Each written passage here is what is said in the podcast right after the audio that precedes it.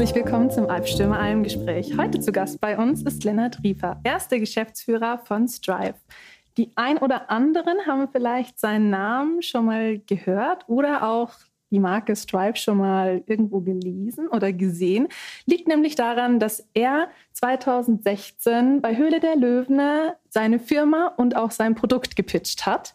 Für 250.000 Euro. Im Gegenzug dafür hat er 20 Prozent angeboten. Jetzt habe ich schon so ein bisschen geteasert, aber erstmal, hi Lennart, herzlich willkommen. Hi. Magst du dich mal für unsere Gäste einmal vorstellen, um so ein bisschen da erklären, was ist Strive, was macht ihr genau? Klar. Wie seid ihr zur Höhle der Löwen gekommen? Hau raus. Gerne. Ja, Lennart Rieper, habe Industriedesign studiert und dann auch direkt nach dem Studium eine Industriedesignagentur gegründet, zusammen mit meinem äh, Mitgründer Florian Göcke. Und innerhalb der ersten Monate dieser Designagentur eigentlich auch das erste Produkt entwickelt. Es war ein Sporthandtuch, sehr funktionalen Charakter. Damals war das so, es gab keine Sporthandtücher am Markt, beziehungsweise jeder ist ins Fitnessstudio gegangen mit dem klassischen, ältesten Handtuch aus, de, aus, aus dem Badezimmer. Und gleichzeitig, und das war so skurril, muss man in, in, in Deutschland mit dem Handtuch trainieren gehen. Also es gibt andere Länder, da ist das nicht vorgeschrieben, aber in Deutschland ist es eben so. Bitte trainieren Sie mit dem Handtuch, nehmen Sie Ihr Handtuch mit, legen Sie Ihr Handtuch drunter. So, und es war dieses eine vorgeschriebene Produkt, was es damals eben äh, mitnehmen musste zum Training wo es aber keine richtigen äh, Produkte für gab, keine Lösung für gab.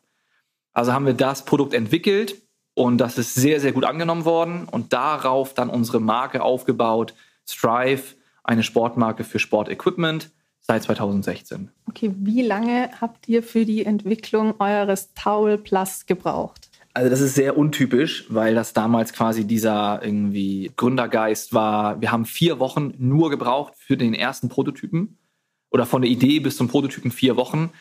Dann haben wir sofort Kickstarter gemacht. Ich glaube, zwei Wochen zwischen Prototyp und Kickstarter und hatten quasi nach sechs Wochen nach der Idee die ersten äh, zahlenden Kunden über Kickstarter. Das ist aber so ein bisschen untypisch, weil damals hatten wir natürlich irgendwie keine anderen Sorgen, nichts anderes im Unternehmen, was irgendwie ganz wichtig war und konnten da quasi vier Wochen durcharbeiten. Ja, aber es ging sehr, sehr schnell. Wie kam die Idee überhaupt zustande? Also ich meine, das Taul Plus hat ja eine Lasche, einen Reißverschluss, einen Magneten ne, und einen Aufhänger. Wie kam das? Habt ihr erst irgendwie eine Idee gehabt, dass ihr mit der Lasche anfangt und dann kam alles irgendwie obendrauf oder kam alles gleichzeitig? Also dadurch, dass wir Industriedesign studiert haben, der Florian ebenfalls, wir haben uns auch im Studium kennengelernt, haben wir so ein bisschen ein anderes Auge für Probleme im Alltag. Also wenn irgendwo im Haushalt oder im Alltag, beim Sport ein Problem, irgendwas funktioniert nicht so, wie es sein soll, man kennt das, diese Workarounds. Also man, jeder nimmt dann irgendwie ein Produkt, was eigentlich für was ganz anderes gedacht ist und macht dann, zweckentfremdet das dann. Und bei uns gehen dann sofort die Ideen, die Glühlampen an und man denkt sich so, okay, da muss man doch irgendwie ein Produkt entwickeln können, so. Und beim Handtuch war das eben so, wir haben diese ganzen kleinen Problemchen beim Sport immer gehabt. Handtuch rutscht von der Bank runter, Handtuch liegt auf dem Boden, obwohl man sich damit das Gesicht abwischt. Wohin mit den ganzen Wertsachen, fällt immer alles aus der Tasche raus. Und dann haben wir gedacht, okay, das Handtuch ist irgendwie vorgeschrieben, das Handtuch rutscht immer runter, das Handtuch liegt auf dem Boden, Wertsachen muss man auch noch verstauen, also Reißverschluss, Magnetclip, weil die ganzen Maschinen aus Metall sind, also zu 99 Prozent sind die alle aus Metall. Und dann, ja, echt so rumdesignt, ein paar Tage, ganz schnell einen Prototypen gemacht, in der Küche irgendwie alles so ein bisschen zusammengeschneidert mit der Oma. Und fertig war der erste Prototyp. Den gibt es auch immer noch.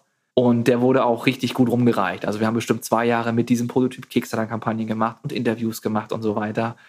So, also so ging sehr, sehr schnell und ja, einfach geguckt, wo gibt es die Probleme im Alltag, die man lösen kann. Nutzt ihr den Prototypen noch oder wurde der jetzt in den Ruhestand belassen? Der wurde echt gut verstaut. Der, also irgendwie, der habe ich jetzt bestimmt noch ein, zwei Jahre gar nicht mehr rausgeholt aus dem Archiv. Der wurde auch nie gewaschen, weil wir, der ist halt so rudimentär äh, zusammengeschneidert von uns wir haben die nie in die Waschmaschine getan, weil wir dachten, ey, dann fällt er auseinander.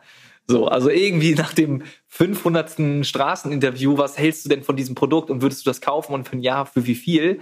Irgendwann haben wir auch gesagt, ey, das, das können wir nicht mehr machen. So, und haben wir diese beiden Archetypen irgendwann mal ins Archiv gepackt und haben mal andere, andere Prototypen genommen dafür. Klingt sehr logisch. Jetzt habt ihr zu zweit angefangen. Wie ist denn die Entwicklung? Also wie ist es denn weitergegangen? Ist ja jetzt schon sechs Jahre her. Wie viele seid ihr mittlerweile? Ihr habt jetzt auch mehr Produkte. Wie hat sich das Ganze weiterentwickelt? Ja, also mega die Achterbahnfahrt, ne? Klassisches Startup. Wir sind wirklich aus der Uni raus, haben die Agentur gegründet, dann aus der Agentur dieses Produkt entstanden. Florian und ich hatten da klassisch Studenten irgendwie kein Geld gehabt auf der Bank. Und ja, Kickstarter hat so dies, das erste große Geld gebracht. Ich glaube, wir haben zwei Kampagnen gemacht mit A 30.000 Euro. Das war für uns mega, 60.000 Euro Umsatz im ersten Jahr. Davon konnten wir die Produktion anschmeißen.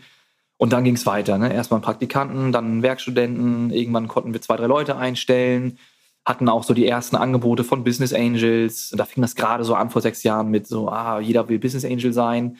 Dann ein bisschen Business Angel Geld bekommen, sich nach ein, zwei Jahren wieder von den Business Angels getrennt, weil man gemerkt hat, der war doch ein bisschen die falsche Wahl. Also der Business Angel war eher so im Immobilienbereich angesiedelt, wir eher so im Lifestyle-Produktbereich. Und es hat sich eigentlich die ganze Zeit so aufgebaut. Also wir sind immer noch, Florian und ich, eigenfinanziert. Jeder hat 50 Prozent der Company, keine Investoren oder sowas drin. Und irgendwie jedes Jahr versucht, so mit dem eigenen Geld aus den Produkten, die wir verkauft haben, ein, zwei, drei neue Produkte zu machen. Und jedes Jahr ein, zwei, drei neue Produkte mehr. Mittlerweile haben wir dieses Jahr, glaube ich, sogar 20 neue Produkte, die wir auf den Markt bringen. Und also nächstes Jahr wird es nicht 40, weil irgendwann übernimmt man sich auch, aber auch nächstes Jahr haben wir jetzt schon so 10, 15 neue Produkte, die wir wissen, die wir nächstes Jahr launchen. Mhm. Ja, man muss ja auch dann irgendwie auch auf die Qualität schauen der Produkte und nicht auf die Quantität. Also wenn du zu viele Produkte launchst, dann wird es ja irgendwann Absolut. mal nicht mehr so gut, wie es eigentlich ist. Und ich meine, ihr schaut ja auch auf Qualität und auf Design, das ist euch ja super wichtig. Das sieht man ja auch an den Produkten und auch an eurer Webseite alleine. Das ist tatsächlich meine Frage die ist vielleicht auch ganz kritisch. Aber es ist ja auch so, dass es die meisten Produkte, die er anbietet, so Sportkleidung, Fitnessbälle, irgendwie Aftercare, sage ich jetzt mal, Accessoires, dass es die auch bei anderen Marken gibt.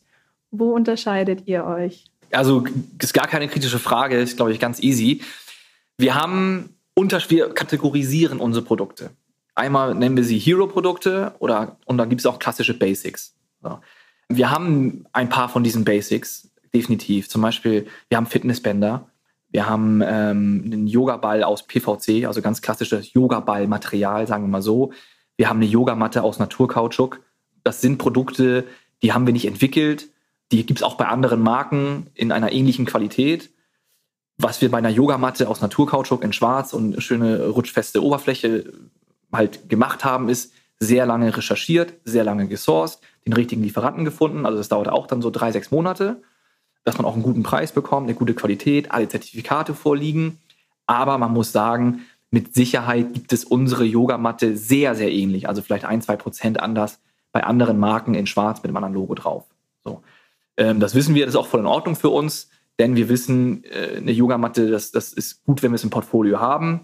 Aber es ist nicht unser Hero-Produkt. Also wir schalten da, glaube ich, noch nicht mal Social Ads oder so drauf. Ja? Also es gibt, wir bewerben diese Yogamatte gar nicht in den sozialen Medien oder, oder, oder bei Google, sondern es gibt diese Produkte, die wir wirklich selber entwickeln. Da müsste ich sagen, jetzt mittlerweile haben wir so sechs, sieben eigens entwickelte Produkte von insgesamt ungefähr 25 Produkten momentan im Portfolio. Und das kommt auch gut hin, weil wir wollen auf jedes eigen entwickelte Produkt, dass drei, vier, fünf andere Basic-Produkte folgen. Der Grund ist, diese eigenen entwickelnden Produkte dauern ewig in der Entwicklung, ein Jahr, zwei Jahre. Für uns ist das eine lange, lange Zeit. Muss auch alles vorfinanziert werden. Also die erste Arbeitsstunde vom Mitarbeiter, die äh, fällt irgendwie in 2018 an und 2020 kommt das erste Mal Geld aufs Konto, weil irgendjemand äh, dafür, dafür das Produkt kauft, zum Beispiel. Das können wir uns gar nicht leisten. Wir haben aber diese Produkte, das ist das Taul Plus beispielsweise. Unser Active Ball, den gibt es mittlerweile an sehr, sehr, sehr vielen Online-Shops. Aber wir haben den vor fünf Jahren entwickelt. Also unser Active Ball ist ein Sitzball aus beispielsweise Filz oder Kunstleder, äh, mittlerweile auch in Leinen, kostet auch ein bisschen mehr. Das ist wie so ein Kissenüberzug und äh, der balanciert sich selber aus. Also der rollt nicht im Raum umher, der sammelt keinen Staub, dadurch, dass er immer aufrecht steht. Der hat so einen kleinen Griff, dann kann man ihn leichter tragen. Äh, in der linken Hand einen Laptop, in der rechten Hand den Ball, von Meetingraum zu Meetingraum. Also ein super klasse Produkt. Vor fünf Jahren waren wir die einzigen, die den hatten. Wir haben den entwickelt. Mittlerweile gibt es 20, 30 andere Marken, die den auch haben. Aber zwei, drei Jahre waren wir die einzigen. So. Mittlerweile sieht das aus wie so, ah, ihr habt auch so einen Ball, aber vor zwei Jahren waren wir, drei Jahren waren wir so, wow, was ist das für ein cooles Produkt. So, wir haben eine, eine Akupressurmatte, die wir selber entwickelt haben. Also wir haben vier, fünf, sechs Produkte, die wirklich es nur bei uns gibt, wo wir auch gute Schutzmuster drauf haben. Auf dem Ball leider nicht. Er war einfach ein bisschen zu, er war nicht zu innovativ, als dass wir hätten ihn schützen können. Ja. So, und beim Tower Plus zum Beispiel gibt es keinen am Markt, der unser Produkt so hat, wie es, wie es existiert. Und wir haben drei, vier andere Produkte, die eben auch so sind. Und das ist das, wofür wir bekannt sein wollen. Das ist der Grund, warum Sportcheck, Intersport und Co. uns auch als Marke gelistet hat, weil die wissen, dass wir diese immer wieder diese eigenen Hero-Produkte haben. Und da kommen auch in Zukunft natürlich noch weitere Produkte. Und das ist so der Grund, warum wir existieren, warum wir, glaube ich, auch so äh, wahrgenommen werden am Markt und unsere Basic-Produkte haben, ich sag mal so, einfach eine gute Qualität. Zum Teil sind die sehr, sehr nachhaltig produziert. Nicht alle, immer da, wo es geht, versuchen wir sehr nachhaltig zu sein. Also sie, auch die Basic-Produkte haben die Strive-Werte. Jetzt habe ich tatsächlich da anschließend dann auch noch die Frage, ist das dann so, weil ihr seht es ja auf eurem Online-Shop direkt ein, also klar, die Customer Journey vor Ort in den Läden, bei Intersport und Co., die kannst du jetzt nicht tracken, sage ich jetzt mal, aber online können wir ja alles tracken, was ja so wunderschön ist. Ist es dann auch bei euch so, dass die Leute kommen wegen eines, ich nenne es jetzt mal originellen Strive-Produkts und dann die ganzen Basic-Teile oder halt ein paar der Basic-Teile mit dazu als Add-on nochmal nehmen? Also könnt ihr das auch im Warenkorb so nachverfolgen? Total, total. Wir wissen ja, welche Werbeanzeigen auf welchen Produkten gut funktionieren. Und so ein 24,95 Euro Fitnessband Vierer-Set zu bewerben online und dadurch die Leute auf den Shop zu ziehen, ist einfach nicht wirtschaftlich. Und der, der Wettbewerb ist auch zu groß. Ja? Also jeder weiß, ich, wenn ich das kaufen will, dann kaufe ich das irgendwo, ich kann das überall kaufen. Ist nicht besonders genug. Und deswegen, wir ziehen hier wirklich die Leute über unsere besonderen Produkte in den Shop. Wir bewerben die. Wo, das ist dann für die, für die meisten was ganz Neues, auch unser Active Ball. Auch wenn jetzt ein paar andere Shops auch so ein Produkt haben.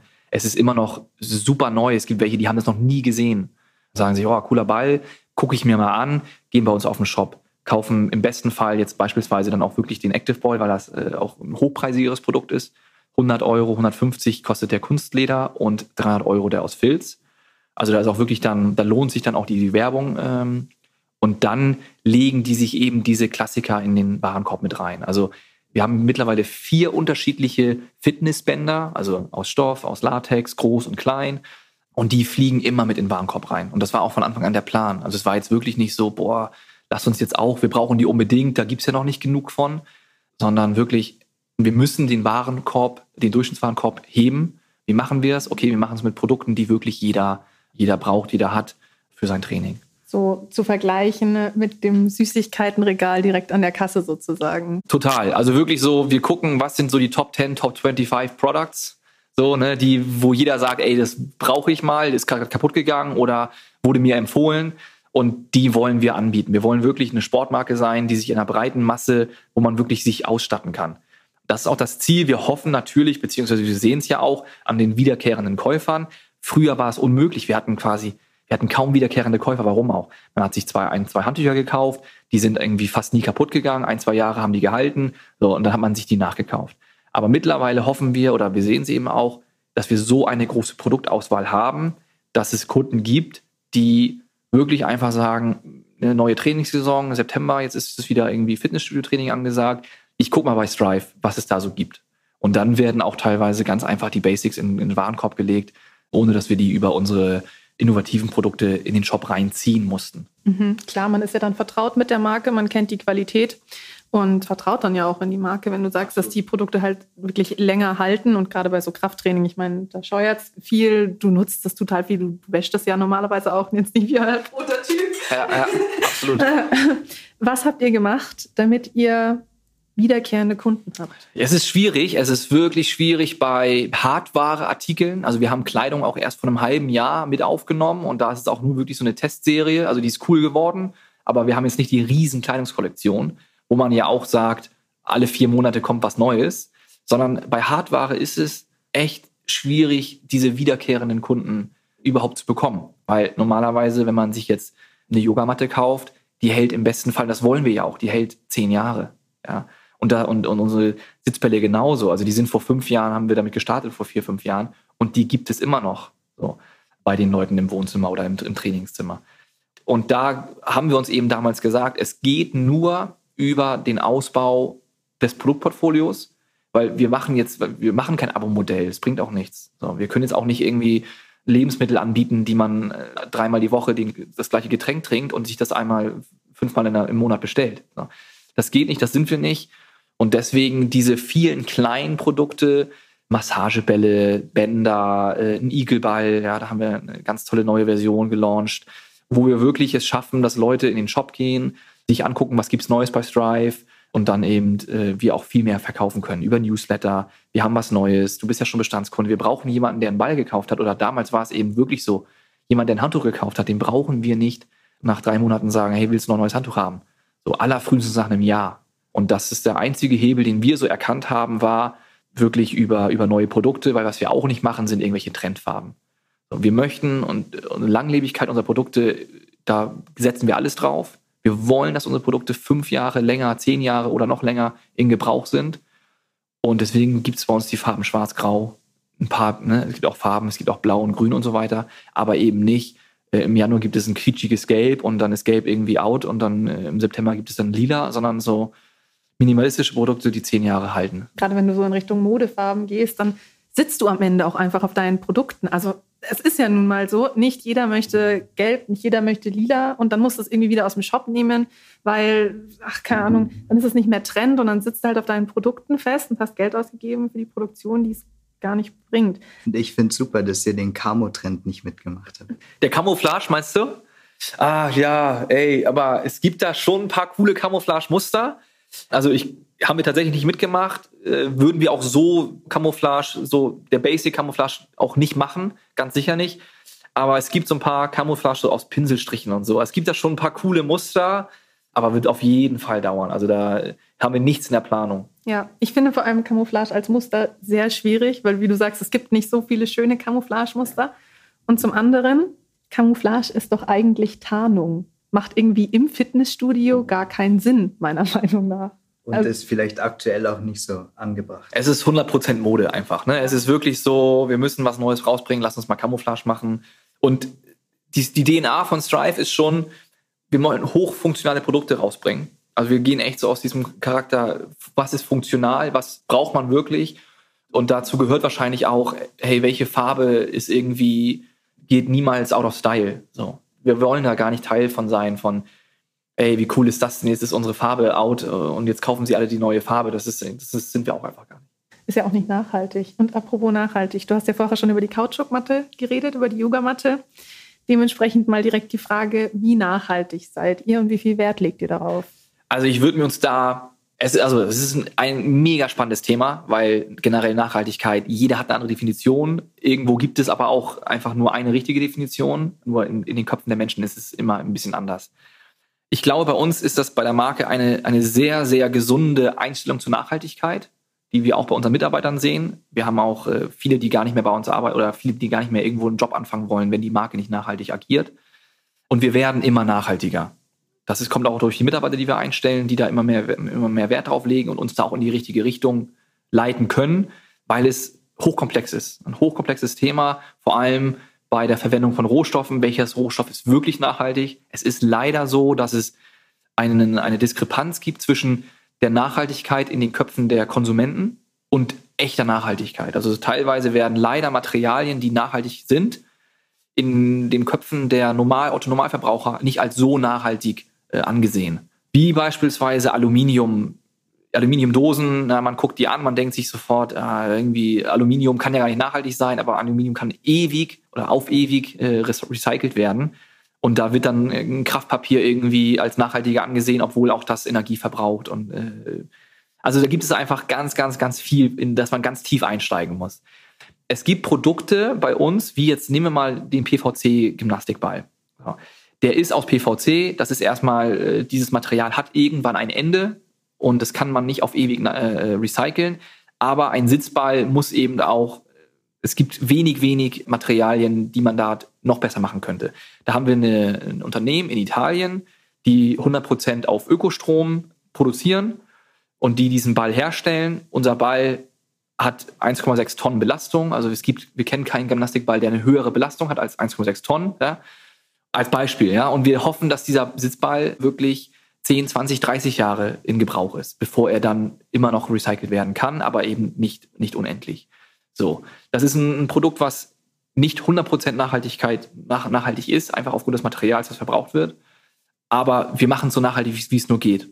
Gleichzeitig haben wir viele, viele Ansätze, wo ich sage, die zahlen wirklich auf echte Nachhaltigkeit ein. Und wir ruhen uns da auch nicht auf ein Projekt aus. Ich finde es Hammer, wenn eine Marke sagt, ein Produkt, ein Baum und das ziehen wir jetzt fünf Jahre lang durch und wir machen aber nichts anderes. Das, das muss reichen. Das ist schon besser als ganz, ganz viele andere Unternehmen, die gar nichts machen. Aber ich finde es ganz toll bei uns, dass es an jeder Ecke im Unternehmen die Projekte ähm, aus dem Boden gestampft werden, umgesetzt werden. Und das haben wir im Marketing noch nicht so klassisch. Das schreien wir noch nicht so laut raus wie andere. Vielleicht auch, weil wir uns da erst finden müssen. Vielleicht auch, weil es so viele kleine Dinge sind, die im Marketing, die man gar nicht so gut spielen kann. Irgendwie äh, Meeresplastik aus dem Ozean, daraus mache ich Rucksäcke. Das ist eine ganz einfache Message. Ein Baum, ein Pullover, ganz einfache Message. Bei uns ist es so, wir haben Produkte, die aus Abfall bestehen. Also unsere neue Kettlebell-Verpackung oder neue Kettlebell Sleeve, das ist 100% aus dem Müll unserer Active Balls. Unsere Sporttasche 70% recycelte Materialien. Die Schnalle, der Reißverschluss nicht, das ist nicht recycelt, aber das Mesh und so weiter alles recycelt.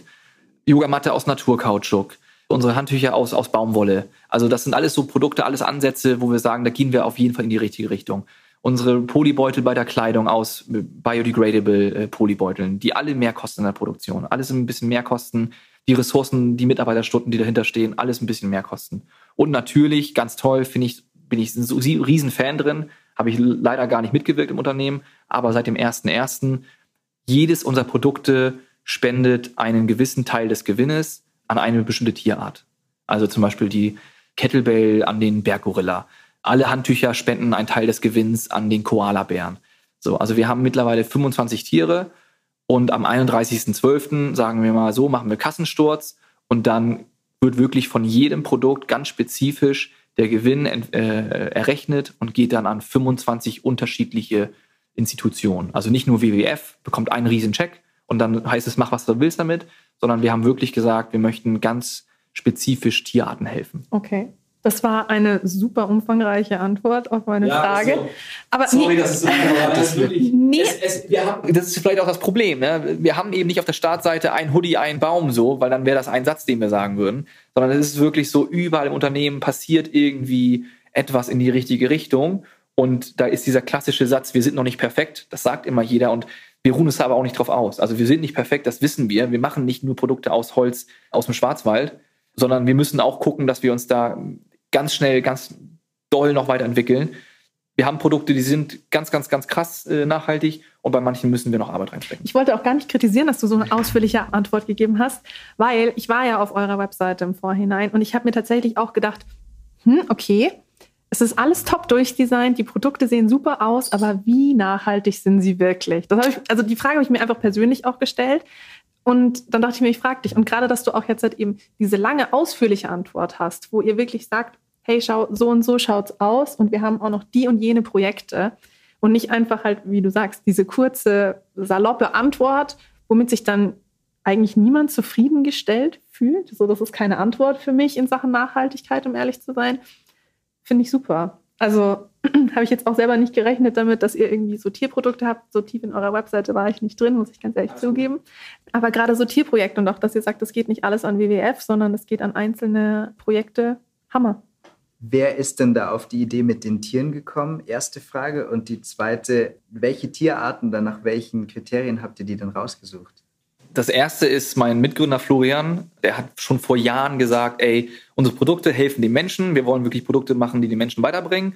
Am besten von der Natur so wenig nehmen, wie es nur geht. Also Mensch und Natur haben wir. Aber die Tiere, die irgendwie, die lassen wir komplett außen vor. Das, das ist wirklich schon zwei, drei Jahre her. Und natürlich braucht man auch, um so eine Projekte umzusetzen, die richtige Power, das richtige Team.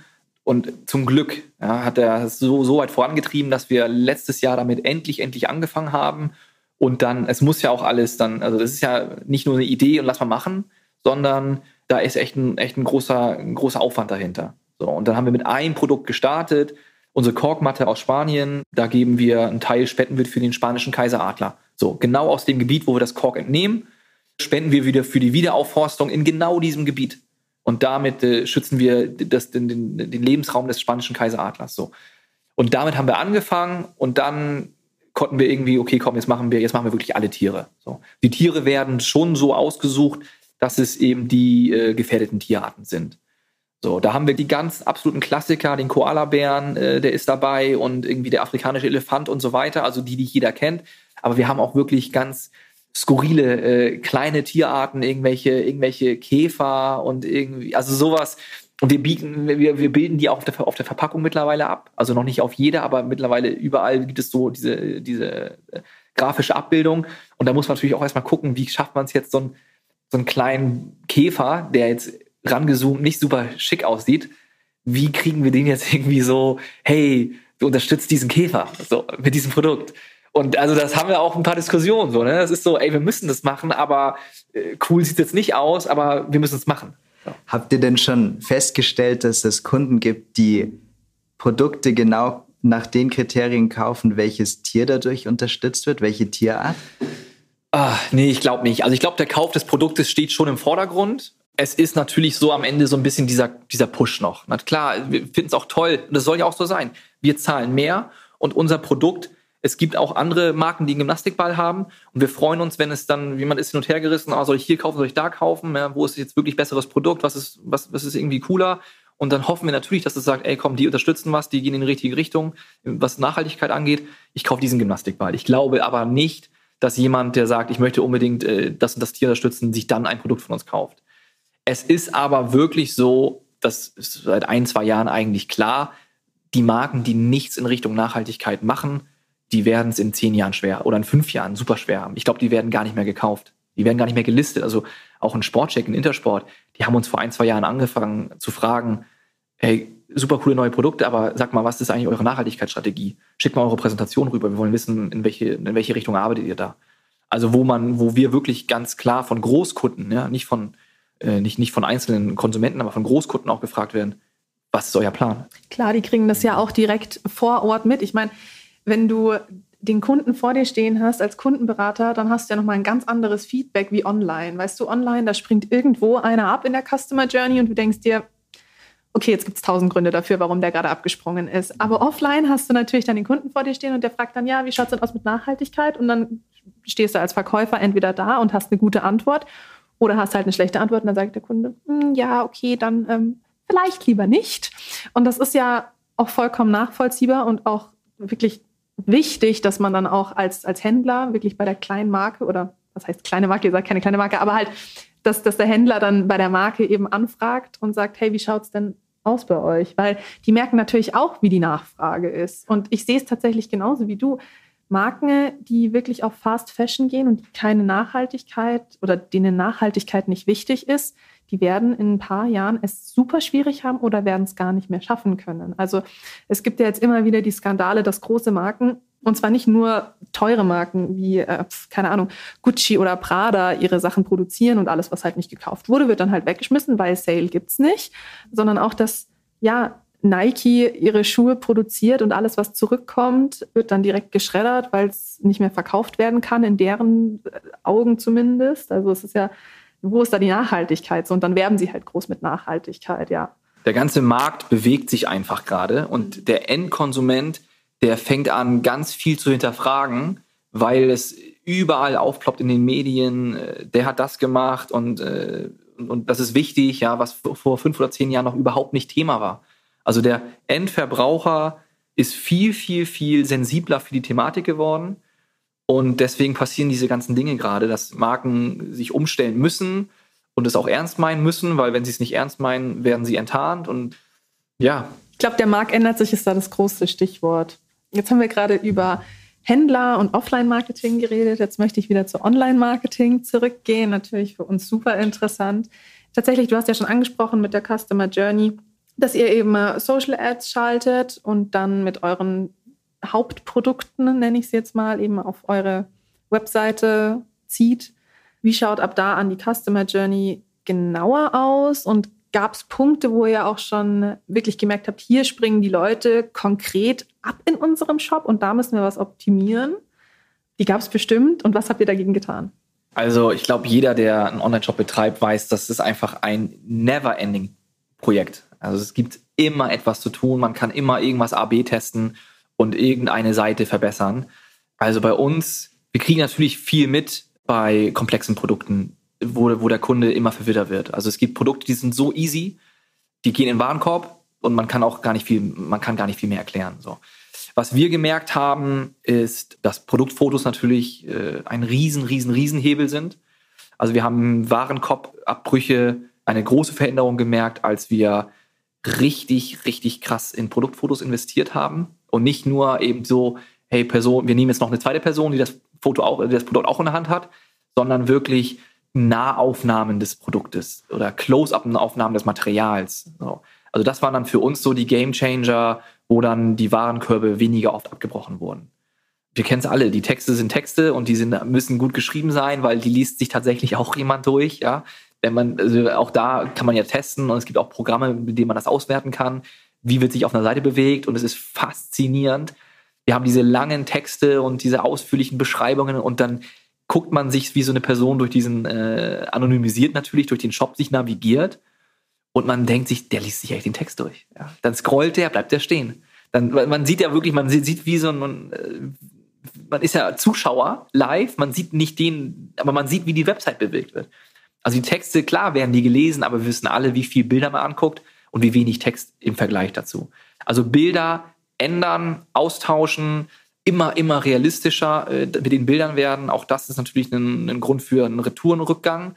Aber überhaupt, dass wir mit Bildern so viel zeigen konnten, dass der Kunde eigentlich sich keine Texte mehr durchlesen mussten. Also irgendwann natürlich Bilder mit Icons, Bilder mit ein bisschen Text drauf.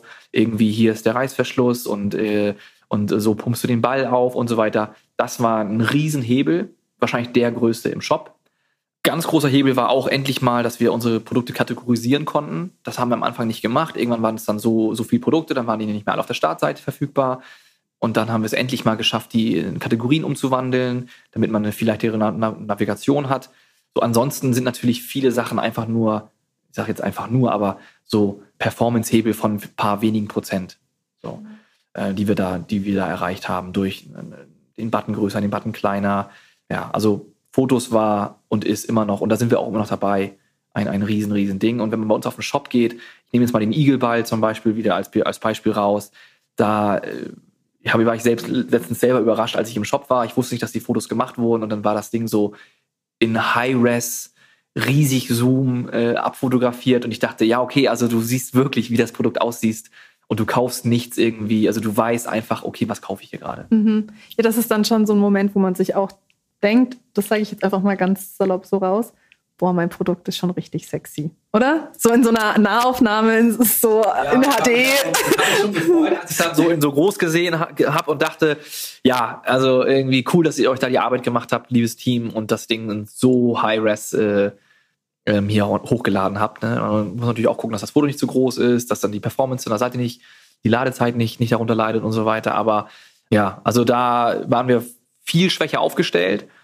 Und ja, es, es, früher hatten wir wirklich ein Rendering, das muss man sagen, wir hatten ein Rendering oder ein Foto und ein Foto von der Verpackung teilweise dabei. Das war, das war wirklich alles. Und dann fing es an, wo, hey, man muss mal das Produkt in Relation mit einer Person sehen, damit man die Größe einschätzen kann.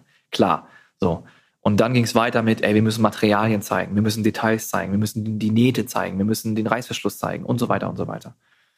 Also das, das ist für uns echt ein großer, großer Hebel gewesen. Ja, das ist ja auch bei euren Produkten gerade das, was es ausmacht. Also gerade diese kleinen Details, da denkt sich der Kunde dann, wenn er halt äh, eben, um aufs Towel Plus zurückzukommen, dann sehe ich ein, ein Handtuch und denke mir, okay, ist das jetzt ein Handtuch? Toll, was kann es jetzt hat? Und dann, der Text ist natürlich immer schwerer ergreifbar und Bilder sind so leicht zu ergreifen und wir entscheiden uns ja auch schon alleine bei Personen in Millisekunden, ob wir die toll oder schlecht finden. Und genauso funktioniert es ja auch bei Produkten, ne? ob wir es gut oder schlecht finden. Deswegen machen die Bilder ja auch so super viel aus, gerade in der High Resolution und dann eben mehrere Ansichten. Ne? Hm, deswegen macht es schon sehr, sehr, sehr viel Sinn, dass das wirklich ein großer, großer Hebel bei euch war. Ich habe aber auch gesehen, ihr habt auch Animationen auf der Webseite teilweise, so ja, kleine, so der Zipper öffnet sich oder so, also, also halt wirklich dann Bewegtbild, dass man dann halt auch dieses Bewegtbild hat und ähm, das erklärt natürlich einfach, es zieht das Auge auch dahin. Und, ähm ja, es ist halt Bild über Text. Also eigentlich über, über das Bild catchst du die Leute und viele schmeißen es dann sofort in den Warenkorb und kaufen es oder eben nicht. Und Text ist eigentlich nur noch für diejenigen da, die, ah, okay, ich, ich soll ich es mir kaufen, ich bin, ich bin dazwischen, ich weiß nicht, ob ich es kaufen soll, okay, ich lese mal den Text zur, Sicherheit, zur Sicherheit durch. Ja, so, ne? so die letzte Überzeugung, die es dann Genau. nochmal braucht. Doch, macht Sinn. Auch wieder Online-Frage jetzt hat. Die Sportbranche ist ja unfassbar umstritten. Also, äh, oder ja, gewollt. Also es gibt viel Potenzial, viele Leute machen Sport. Sport wird immer beliebter, immer sichtbarer, auch in den sozialen Medien. Ich meine, wie viele Sportmodels oder, oder Influencer haben wir, die Sportprodukte auch bewerben? Wie wichtig ist für euch Online versus Offline-Marketing? Wir sind tatsächlich offline gestartet. Das ist auch eine kleine Besonderheit bei uns. Viele, viele Startups, ist auch verständlich, dass viele Startups einfach sagen, ey, ich mache mir einen Shop, der kostet mich kaum Geld. Da ist, wenn ich den heute anfange, dann ist der nächste Woche fertig und dann kann ich verkaufen. So. Versus diesen sehr langen und schweren Weg über den Einzelhandel zu gehen. Ich glaube, also es ist, ich glaube, es ist, glaube ich, fast allen klar, dass äh, E-Commerce in Zukunft sehr, der, der sehr viel größere Hebel ist. Und dass das Einzelhandel oder, oder Fachhandelgeschäft in der Regel, wenn man als Marke auftritt, ist das nicht so leicht skalierbar. Ich glaube, das ist jedem klar, wenn man das so sagt. Ich kann irgendwie meinen mein Shop in, auf Französisch umstellen, um, umbauen und äh, kann dann sehr schnell in Frankreich äh, verkaufen. So, während man, wenn man in Frankreich im Einzelhandel durchstarten möchte, ist das ein Jahresprojekt so ungefähr. Ne? Von daher sehe ich natürlich, und das ist uns intern auch bewusst, da ist einfach der, die große, große Möglichkeit ist im, im Onlinehandel. Und ich würde auch vielen sagen, ey, ähm, Onliner ist leichter als Einzelhandel oder Online ist leichter als Offline. Aber klar, wir machen große, große Umsätze, Riesentickets durch, durch Offline-Geschäft. Wir schaffen da großes Vertrauen und auch Touchpoints, was oftmals unterschätzt wird. Also diese sieben Touchpoints sagt man ja immer so, bis man dann ein Produkt, verkau- ein Produkt kauft oder bis man einer Marke vertraut oder eine Marke kennt, braucht es noch, noch mehr Touchpoints. Und bei uns sind es eben auch ein paar Touchpoints im Schaufenster. Wir liegen sehr, sehr oft im Schaufenster aus in den Innenstädten äh, oder im Kassenbereich sind wir auch oft zu finden oder natürlich im Regal, wo Kunden unsere Produkte sehen, drei, vier Wochen später über Google äh, die Ad bekommen, wieder dann äh, drei, vier Wochen später über, über Instagram oder TikTok oder wo auch immer eine Ad bekommen oder, oder ein Influencer äh, das Produkt sehen und dann drei, vier Wochen später irgendwo kaufen, egal, offline oder online. Ja, also online auf jeden Fall leicht her, auch nicht leicht, ich glaube, das wissen wir auch alle, vor allem momentan ist die Szene echt am ächzen und äh, wir müssen da irgendwie alle durch. Aber klar, online ist skalierbarer, schnellerer starten, viel mehr Daten, die man, auf die man anpassen kann. Das muss man schon so sagen. Wie viel Wert legt ihr auf die Daten, die ihr bekommt? Weil es ja dann doch auch oft in der Kritik ist, dass man vielleicht zu sehr datenbasiert ist und dass man den Mensch nicht mehr versteht, weil man lauter Daten sieht. So, wie schaut bei euch die Gewichtung da aus? Ich glaube, da haben wir noch Potenzial. Also es gibt bestimmt Unternehmen, die die Daten noch sehr viel mehr auswerten als wir. Ich, das ist auch, ich meine, es ist auch gut, wenn man das so weiß. Äh, Es wäre auch komisch, wenn wir jetzt sagen würden, boah, wir sind die absoluten Datenauswertungsspezialisten und keiner ist besser als wir. Wir legen da schon sehr viel Wert drauf. Die Daten sagen uns natürlich darüber aus, wer kauft, wer will unsere Werbung überhaupt haben, wer will sie nicht haben, welche Produkte ziehen wirklich, an welchem, in welchem Zeitraum wird welches Produkt gut gekauft. Also darauf müssen wir ja auch unseren, unseren Produkteinkauf äh, und unsere Produktentwicklung legen wir ja auch auf diese Daten aus. Ne? So, von daher, wir sind da schon gut am Auswerten, aber klar, da geht noch einiges, was man aus solchen, aus solchen riesigen Datenmengen, die man auch über sechs Jahre Online-Shop äh, natürlich gesammelt hat, die man da auswerten kann. Ja, macht natürlich total Sinn. Was ist denn für euch in der Kommunikation nach außen zum Kunden hin am wichtigsten? Weil ihr ja doch sehr viel retargetet, so wie ich das jetzt rausgehört habe. Ja, wir, ta wir targeten viel, äh, retargeten sehr viel. Was es am wichtigsten ist bei der Kommunikation mit unseren Kunden, Oder für zu euren Kunden. Also was ist so das, was ihr wirklich euren Kunden vermitteln wollt? Also mal abgesehen davon, äh, das kann ich, ist ein kleiner Insight, aber ich kann das gerne rausgeben. Also äh, die Ads mit dem, mit dem Wort langlebig performen tatsächlich am besten. Es ist natürlich auch A, unsere Produkte, B, unsere Zielgruppe, die für dieses Wort anscheinend sehr, sehr, sehr gut erreichbar ist und das wir auch nutzen können. Ähm, wir haben lange darüber diskutiert. Können wir das so stark ausspielen? Ja, weil wir wirklich jede Phase im Unternehmen darauf ausliegt, dass unsere Produkte wirklich lange genutzt werden können. Also Langlebigkeit ist das Wort, was am allerbesten in unseren Ads funktioniert. Wahrscheinlich auch, weil die Artikel ein bisschen höherpreisiger sind und man denkt sich dann, okay, ich kaufe mir was, was lange hält. Unsere Kommunikation nach außen, wir, wir sind ja dabei und seit, seit Tag eins versuchen wir wirklich eine richtige Marke zu werden. Also wir möchten wirklich, dass wir für bekannt werden, dass wir für eine Sache einstehen, dass man uns kennt, uns versteht.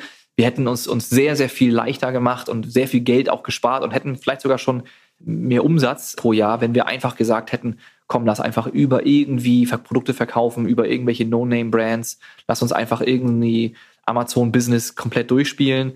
Weil wenn man Marke werden möchte, dann kostet es A, sehr, sehr viel. Fotoshootings werden teurer, man muss auf viel mehr achten, viel mehr Sachen müssen durchsprochen werden, können wir das machen, äh, beißt sich das mit irgendeiner anderen Abteilung. Ja, also da, da legen wir sehr viel Wert drauf, dass wir einheitlich äh, wahrgenommen werden. In unseren Ads, mit unseren Influencern, mit uns, über unsere Socials. Und das hat man nur als Problem, wenn man das dieses Problem in Anführungszeichen hat man eben dann, wenn man sagt, ich möchte eine, Marke, eine mögliche Marke werden. Mhm. Ja, verstehe ich absolut. Und ich muss auch sagen, dass ich aus meiner persönlichen Sicht schon euch auch wirklich als Marke, als Brand, als Einheit so wahrnehme. Also ich finde, das schafft ihr schon sehr gut. Meine Frage jetzt hat noch anschließend daran.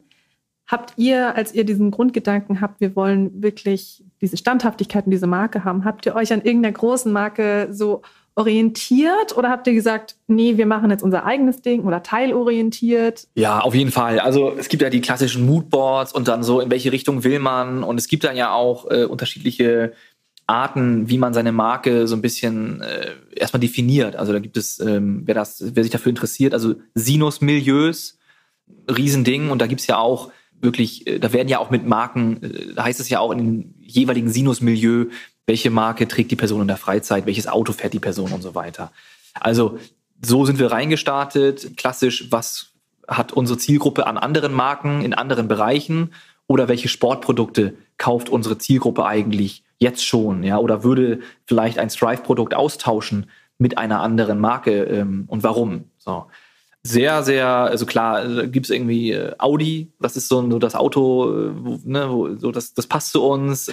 Hugo Boss als Kleidungsmarke, das ist so die Kleidungsmarke, die so Kunden irgendwie, wo wir denken, das, das tragen die. Oder da gibt es eben Übereinstimmungen mit den Werten. Sehr viel haben wir uns an Ryzen, auch hier Shoutout mal an das Team von Ryzen, äh, orientiert, die einen mega Job machen und äh, im Sportbereich anders aufgestellt sind, im, im Triathlon-Bereich, da äh, mega Job machen und auch vor uns schon am Start waren. Und wir uns da natürlich gesagt haben, ey, Ryzen ist eine mega Marke. Und äh, wir sind in einem anderen Bereich, im, im Breitensport, Fitnessstudio, Running und so weiter. Aber ja, da orientiert man sich schon natürlich an anderen Marken. Muss man sich ja auch. Ja, muss man ja auch. Gerade die Sinus-Milieus und gerade auch die, die Zielgruppenorientierung, die musst du ja auch machen, weil sonst weißt du gar nicht, was du für ein Produkt herstellst und wohin das geht. Also es geht ja gar nicht ohne Zielgruppen. Also wir haben, wir haben sechs Persona beispielsweise, definierte Persona und da gibt es auch wirklich die Rubrik, äh, also so äh, ein, ein Textabschnitt ist wirklich, welche Marken verwendet diese Person im Alltag? Und dann steht da eben, trägt Anzug von Hugo Boss, fährt ein Audi und so weiter und so weiter. Also das, das ist schon, das gehört klar dazu. Ja, das, das ist ja ganz klassisch. So, also klar, du erstellst deine Persona, aber dass es gleich sechs sind, finde ich jetzt tatsächlich überraschend, weil ich das schon recht viel finde, vielleicht. Ja, ist viel, aber wir sind da auch im Breitensport. Also das ist auch auch ein kleiner Fluch und Segen zugleich. Dieses irgendwie, es ist manchmal leichter, in der Nische zu starten. Da hast du wirklich so deine, vielleicht sogar nur eine Persona, wo du sagst, ey, diese Person, die wollen wir targeten. Versus, wir sind nun mal im Breitensport, im Fitnessstudio vertreten. Und da gibt es auch einfach den Tennisspieler, der in der Offseason seinen Tennisschwung verbessern möchte.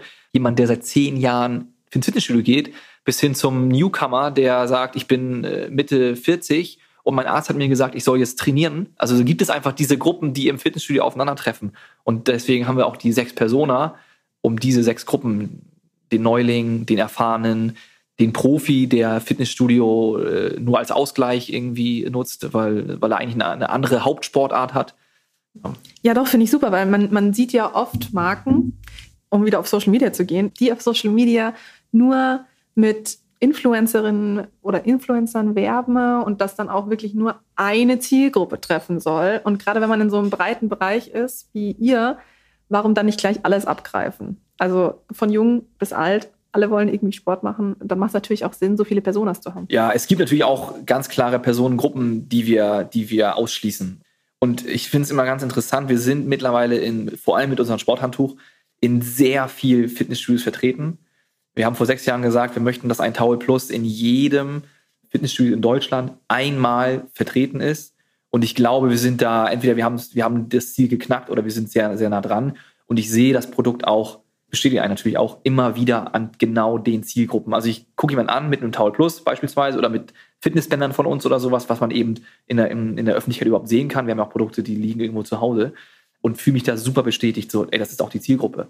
Ganz anders, wir waren auch schon mal in Milieus unterwegs und haben da Recherche getrieben, richtig, in Fitnessstudios, die etwas unterpreisige, äh, untere Preisklasse haben, wo man auch sagen muss, da haben wir von hunderten Trainierenden nicht ein einziges Mal unser Produkt gesehen. Und das ist auch in Ordnung, weil das einfach eine andere Zielgruppe ist, die kaufen andere Produkte. Und geht man in ein hochpreisigeres Fitnessstudio, dann ist es so, da bin ich mir sehr, sehr sicher, von 30 Trainierenden haben ein, zwei, drei Leute ein Strive-Produkt beim Training. So. Und das zeigt dann auch wieder, wir liegen auch richtig mit unserer Zielgruppe. Und ganz, ganz, ganz klar gibt es auch wirklich ganz große Zielgruppenbereiche, die sagen, irgendwie Strive ist nicht meine Marke. So, das ist, die Produkte sind nicht für mich gemacht, die sind mir zu teuer, die sind mir irgendwie nicht, die sind nicht farbig genug, wie auch immer.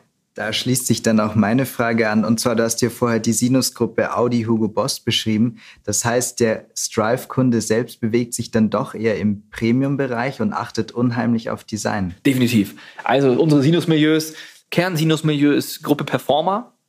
Wir haben aber auch bürgerliche Mitte. Da würde ich sagen, die, die Hälfte der bürgerlichen Mitte greifen wir ab. So. Und die adaptiv-pragmatischen, das sind so unsere, unsere äh, Gruppen, wir, um das mal leichter zu beschreiben, wer die Sinus-Milieus nicht kennt, wir sind quasi Sportcheck oberstes Regal. Also wir sind immer noch in der breiten Masse, das wollen wir auch. Wir wollen nicht Luxusmarke sein, die man sich nicht leisten kann und die dann so, das, wo das dann so teuer ist, dass man damit gar nicht, gar, gar nicht benutzen möchte oder so. Wir sind in der breiten Masse zu finden und unsere Produkte sind auch für die breite Masse aber eben schon etwas teurer. Und warum sind sie teurer? Nicht, weil unsere Margen riesig sind und weil wir uns alle irgendwie äh, eine goldene Nase verdienen, sondern weil die Materialien dahinter auch teurer sind und weil die Prozesse, bis bei uns ein Produkt fertig ist, fertig entwickelt ist, einfach länger dauert. Weil es eben nicht mal schnell, schnell, ich schreibe drei Lieferanten an, schick mir mal, welche Trinkflasche hast du im Portfolio. Ah, cool, die nehme ich in schwarz mit meinem Logo in grün. Sondern bei uns ist es dann wirklich, lass uns eine Trinkflasche machen alles klar, ein, zwei Jahre in, sind ins Land gezogen, ewig entwickelt, viele, viele Prototypen, Materialauswahl, Lieferantenauswahl und diese Kosten müssen wir dann irgendwie auch wieder reinholen. Also es ist hochpreisigere Produkte, definitiv. Gerade so bei der Trinkflasche, da merkt man dann auch, dass ihr Industriedesigner seid, weil jeder kennt dieses klassische Problem, ich habe eine Trinkflasche, wie kriege ich sie sauber? Ich sehe nicht rein, sie ist aus Aluminium, ich habe keine Ahnung, ob die jetzt wirklich sauber ist und ihr habt das halt super easy oder was heißt easy? Es geht natürlich Entwicklungszeit da rein, aber ihr habt es natürlich clever gelöst. So. Dankeschön. Wer die Trinkflasche nicht kennt, die Trinkflasche hat eine Öffnung oben, eine ganz normale Trinköffnung und am unteren Ende der Trinkflasche, wo der Boden natürlich ist, gibt es eine große Öffnung, wenn man seine Trinkflasche leichter reinigen möchte, dass man die von beiden Seiten aufmachen kann und auch leichter äh, Vitaminpulver, BCAAs oder irgendwelches, was auch immer man unten reinfüllen möchte, dass man das nicht durch diesen kleinen Flaschenhals oben macht, sondern eben durch den unteren Bereich. Das ist definitiv ein Produkt, was länger gebraucht hat bei uns, ja. Ich würde jetzt so langsam mal abschließend zu den ganzen Marketingfragen, bevor wir zum Albstürmer Abenteuer im Abgrund übergehen, habe ich tatsächlich noch eine letzte Frage an dich. Und zwar, was würdest du sagen, sind die drei größten Meilensteine so von der Gründung bis jetzt? Riesenmeilenstein war auf jeden Fall, als wir den ersten wirklich Vollzeitmitarbeiter einstellen konnten. Also so einen echten, so den ersten Vollzeitmitarbeiter, der auch schon jahrelange Erfahrung in seinem Bereich hatte. Also man arbeitet sich ja hoch von Praktikant, erstmal das Geld reicht halt nicht für mehr, dann hat man einen Werkstudent, den man sich leisten kann, dann hat man Studienanfänger, äh, Studienabgänger, die man äh, aus dem Studium frisch rausholt, wo wir auch zum Glück Top-Leute bekommen haben. Und trotzdem war es dann so, als wir das erste Mal jemanden von einer anderen Sportmarke abwerben konnten oder der zu uns gewechselt ist, das war einfach für uns auch ein riesen, riesen Ding, weil auf einmal war es nicht, hey, cool, du hast ein Studium gemacht, fängst bei uns an, wir, wir, wir arbeiten nicht noch ein, sondern der hat uns quasi dann gezeigt, wie der Hase läuft in seinem Bereich. Das war ein Riesenmeilenstein, fand ich. Klar, das erste fertige Produkt, So, das ist ein Meilenstein. Ich glaube, jeder, der physische Produkte macht, der erinnert sich an seine erste Palette, die er bekommen hat oder so. Das, das war ja natürlich ganz am Anfang so die erste Charge, die angekommen ist. Und ein weiterer Meilenstein, ich glaube, ja, so die ersten Orders aus dem Ausland. Also die ersten nicht so, hey, ich habe jetzt irgendwie ein Handtuch nach Frankreich verkauft, sondern als wir dann gemerkt haben, die ersten wirklich containerweise Ware geht nach Dubai oder nach äh, containerweise Ware. Das war schon so, wow, cool, ey. Ich bin hier, also unsere Produkte sind auch in den USA, wir haben eine Nachfrage, so, da erinnere ich mich auch gern dran. Das stelle ich mir wie ein sehr gutes Gefühl vor. Da kann man schon stolz sein auf seine Marke. Ich finde es vor allem super spannend, dass du jetzt nicht die Hülle der Löwen mit aufgezählt hast, weil ich dachte mir, okay, ja, das kommt jetzt bestimmt. Aber dass du gerade auch bei den ersten zwei Punkten, was ja doch eher ja nicht unbedingt sentimentale Themen sind, aber es ist nichts, ähm, was so extrem irgendwie auf Daten, Fakten und Co. und ähm, Produkt und Verkaufen ist, sondern es ist wirklich, ich investiere in meine Firma rein, habe mein Produkt und habe halt diesen super Mitarbeiter, der mir so viel zeigt, der mir so viel Mehrwert gibt, dass das für dich wirklich zwei Meilensteine sind und dann halt natürlich zusätzlich der Verkauf außerhalb Deutschlands und Europas mit dabei ist, finde ich mega spannend. Also, Hat was sehr Bescheidenes und Reflektiertes auf jeden Fall. Ja, also ich, ich glaube wirklich, dass, also vielen Dank. Ich, ich glaube nicht, dass ich mich daran erinnere, wann Flo und ich das erste Mal realisiert haben, dass wir jetzt die Mio-Umsatz geknackt haben oder so. Also da gab es bestimmt irgendwie so voll, ey, High Five und jetzt back to work so ungefähr. Ja. So, ich habe es ja schon angekündigt. Wir kommen jetzt zu meiner Lieblingskategorie, dem Albstürmer-Abenteuer im Abgrund. Und da darfst du uns von deiner spannendsten oder lehrreichsten Geschichte aus dem Sport erzählen. Und dafür darfst du jetzt bitte einmal auf den großen roten Knopf drücken.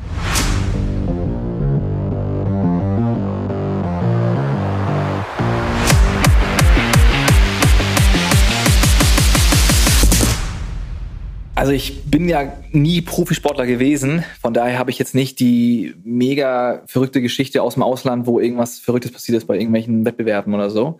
Mich begleitet aber privater Sport schon seit 15 Jahren, also immer irgendwie Laufen, Schwimmen, äh, Krafttraining äh, und so weiter und so weiter. Ähm, und eine Zeit war ganz besonders prägend, das war, als ich in Chicago, äh, habe ich in, wirklich in, in der Innenstadt gelebt für ein Praktikum vor zehn Jahren, sechs Monate Praktikum, glaube ich. Und da habe ich sehr, sehr viel Sport gemacht, weil ich sehr, sehr viel Zeit hatte. Ich habe auch den Sommer wirklich für mich genossen, kannte niemanden in Chicago, habe nur gearbeitet und Sport gemacht. Und ich wollte schon immer Freerunning machen. Es war irgendwie als Kind, das kam so, als ich 15 war, so vor 15 Jahren, kam so Parcours laufen und Freerunning kam so raus, ja. Und dann sitzt man natürlich da mit 15 in seinem Zimmer und denkt sich, boah, mega, ey. Aber auf dem Dorf gelebt, so. Also da, also Freerunning war da einfach jetzt, ey, was willst du denn da machen, so, ne? Und mit wem und so. Aber eben mal die Videos geguckt und so. Und dann habe ich echt irgendwann so mit Mitte 20 da meinen Sommer wirklich Innenstadt, also so schon so Downtown Chicago gelebt und war echt fit und habe viel gejoggt und so weiter. Und bin dann morgens, irgendwann habe ich es angefangen, immer morgens, ja, es ist richtiges Freerunning-Parcours, weiß ich nicht, aber ich bin einfach losgejoggt, aber eben nicht gejoggt, gejoggt, sondern 6 Uhr morgens, 7 Uhr morgens und dann bin ich da so, diese Feuerleitern und so, man kennt die aus diesen Spider-Man-Filmen und so weiter und die gibt's halt wirklich. Da hängt so in 2,50 Meter Höhe irgendwo so eine Feuerleiter, die aber eigentlich nicht zu erreichen ist vom Boden. Die klappt sich ja nur runter, wenn man von oben kommt. Und dann bin ich halt solche ganzen Mauern und Feuerleitern irgendwie in so einem, von solchen Riesengebäuden einfach morgens um sieben und dann halt so eine Feuerleiter hoch und dann über die Dächer von Chicago wirklich auch von Dach zu Dach gesprungen und so. Und äh, also so ein richtiger Freerunner würde wahrscheinlich sagen, ey, was ist das Kinderquatsch, was du machst. Aber war schon echt prägend, einfach das so zu machen. Und natürlich so diese, es gibt ja immer wieder diese Vergleiche von äh, Hochleistungssport zum, zum Unternehmertum. Dieses, hey, du musst einfach nur trainieren, du musst besser werden, immer wieder jeden Tag besser werden, äh, durchhalten, durchhalten, durchhalten. Beim Joggen ist das natürlich extrem. Diese Zeit, die man läuft, die man joggt und dann einfach nur durchhalten, irgendwann ist man am Ziel. Und ähm, ja, das ist eigentlich so mein Erlebnis, wenn ich so an irgendwas äh, komisches, weirdes, äh, verrücktes denke, ist es so diese Parcours laufen in Chicago über die Feuertreppen und so weiter. Das erste, was mir einfällt, ist, ist es nicht ultra gefährlich? Und wie war dein Gefühl so beim ersten Jump über so ein Haus drüber? Ja, es waren jetzt halt keine Abgründe und dann so riesige irgendwie 20 Meter Abhänge, die man dann so, wo man sich abrollen musste. eigentlich war es witzig. So, es war wirklich so Chicago, Sonne, äh, Innenstadt und dann, klar, irgendwo laufe ich da auf irgendwelchen Dächern und andere sehen das auch so, gehen gerade zur Arbeit im Anzug und sowas. Das war schon ein witziges Gefühl. Klar, es war irgendwo gefährlich, weil irgendwo so eine Feuer, Feuerleiter oder irgendwelche Mauern und so weiter, die man, die haben das am Ende schon so ein bisschen Höhe gehabt, natürlich. Aber ähm, eigentlich war es, es hat einfach mega Spaß gemacht. Na, wenn man jetzt irgendwie zehn Jahre lang immer mal wieder joggt, ja, ich mache manchmal auch einen Monat, wo ich 150, 200 Kilometer jogge, also das ist irgendwie gutes Hobby-Level, sage ich mal. Und irgendwann, man läuft immer die gleiche Strecke, es ist immer geradeaus, ne? und dann hat das schon richtig Bock gemacht. Klar, mal so einfach Freischnauze durch die, durch die Innenstadt und, und da irgendwo irgendwelche Mauern hoch. Ja, doch, verstehe ich. Aber das war dann nicht direkt Downtown, Downtown? Oh, es war schon ziemlich Downtown. Also es war schon so, wirklich so, Leute, äh, so, es war einfach so, es war wirklich down, also ich habe in Little, Little Italy gewohnt und dann nach Downtown reingejoggt, unterwegs alle Mauern mitgenommen, alle Feuerleiter mitgenommen oder nicht alle, aber immer wieder eine. Und irgendwann bist du dann so Downtown, Downtown, wo gerade um 7 Uhr morgens halt die Stadt so anfängt zu erwachen. Und dann joggst du da halt längs und dann springst du irgendwo hoch und jemand geht dann vorbei an dir mit dem Anzug und dann denkst du so, ja, ich bin gerade mache mach ich gerade Sport. Cool, ich kann mir das gerade richtig gut vorstellen. Ich war auch mal in Chicago und deswegen, ich habe nur Chicago mit Wolkenkratzern bis ins geht nicht mehr so im Kopf. Aber mega, mega cool. dann würde ich sagen, darf der Felix jetzt die letzte Frage stellen, wie immer. Jetzt sind wir leider schon wieder am Ende vom Podcast und Ihr wisst ja, am Ende stellen wir immer die eine ganz große Frage, und zwar die Frage, warum wir alle hier sind, nämlich was bedeutet dir der Sport? Sport ist für mich primär Spaß und Ausgleich. Also das ist wirklich Spaß. Ich glaube, ich habe so den groß, das große Glück, was ich habe, ist, dass ich ähm, Sport so sehr liebe und genieße, dass es ist quasi intrinsisch seit 10 oder 15 Jahren, also seit ich irgendwie ne, als Kind Fußball gespielt, dann Kampfsport und Golf und äh, unterschiedlichste Sportarten und irgendwann war es dann so, Fitnessstudio, Joggen und Schwimmen sind hängen geblieben, weil man da auch einfach keine Trainingszeiten hat. Man kann es machen, wann man will. Ich muss mich nicht irgendwo in einem Team anmelden, muss mich meinen Urlaub drumherum planen, um irgendwelche Training, Trainingseinheiten oder so. Und ich habe das große Glück, dass ich nicht zum Sport gehe und meinen Rücken stärke, weil mir mein Arzt sagt, ey, wenn du das nicht machst, hast du in 20 Jahren Rückenprobleme, sondern ich gehe zum Sport nach einem stressigen Arbeitstag oder, oder an einem schönen sonnigen Tag gehe ich eine Runde joggen, weil es mir so sehr Spaß macht. So, also Sport ist für mich und gleichzeitig freue ich mich, dass ich etwas habe, was ein Hobby ist, wo ich hoffentlich, wenn ich 60, 70 bin, einen starken Rücken habe oder etwas fitter bin, aufgrund meines gesunden Hobbys, was ich jetzt habe. So. Und das ist, es könnte ja auch sein, dass ich da gar keinen Gefallen dran habe an Sport, dass ich irgendwie an etwas ungesunden Gefallen habe. Und, ähm, und das wäre blöd, weil am Ende wird es dann mir nicht gut gehen. Und deswegen freue ich mich umso mehr, dass ich einen Riesenspaß an, an, an Sport habe. Für mich ist das einfach 100% Spaß. Das ist das einzige Hobby, was ich habe wirklich das einzige Hobby. Ich habe leider, Kochen ist kein Hobby von mir oder irgendwie, ich habe keine krassen äh, Videospiele, die ich spiele oder so, sondern das einzige Hobby neben Freunde, Familie oder Arbeit und so weiter ist der Sport. Mega. Ich kann das absolut nachvollziehen mit dem, mit dem Ausgleich nach einem Arbeitstag und dann halt als Hobby das durchzuziehen. Würde ich genauso unterschreiben. Ich mache es nämlich genauso. Also ich brauche das auch als Ausgleich und das macht mir den Kopf klar auch nach der Arbeit. Das finde ich auch wunderschön. Also neben dem körperlichen, äh, also dem, dem physischen Aspekt finde ich es so schön an Sport, dass du da einfach einen klaren Kopf bekommst und mal über nichts nachdenkst. Und ich finde es auch so spannend, dass der Kopf dann einfach so abschalten kann, so aus dem Nichts. Totaler Leerlauf. Musik, Musik auf die Ohren, ob egal ob das Laufen oder Fitnessstudio oder was auch immer ist, Musik rein. Ich quatsch dann auch nicht mit vielen Leuten, sondern es ist wirklich so einfach mal, es ist wirklich die eine Stunde am Tag, wo ich so für mich bin. So. Mhm. Bei mir ist das auch Me-Time. Ich gehe auch alleine ins Studio. Ja. Ich habe gar keine Lust. Ich äh, akzeptiere das und respektiere das, wenn Leute sagen, hey, lass uns zusammengehen, wir müssen uns gegenseitig motivieren und Co. Absolut fein, aber für mich ist das Me-Time so. Ja, nee, mega, würde ich sagen. Also für mich war das eine super Podcast-Folge. Mir hat es furchtbar Spaß gemacht, mich mit dir zu unterhalten. Ne? Aber ich glaube, das hat man heute auch rausgehört. Danke, dass du bei uns warst. Ich fand es klasse, mit dir zu sprechen. Wie gesagt, es war unfassbar umfangreich. Und in dem Sinne, weil wir eh schon so viel gequatscht haben, würde ich jetzt einfach sagen, danke an dich, danke an die Zuhörer, dass ihr wieder zugehört habt. Und in diesem Sinne, ciao. Servus. Vielen Dank auch an Felix, vielen Dank Jackie und äh, danke, dass ich da sein durfte. Ciao, ciao.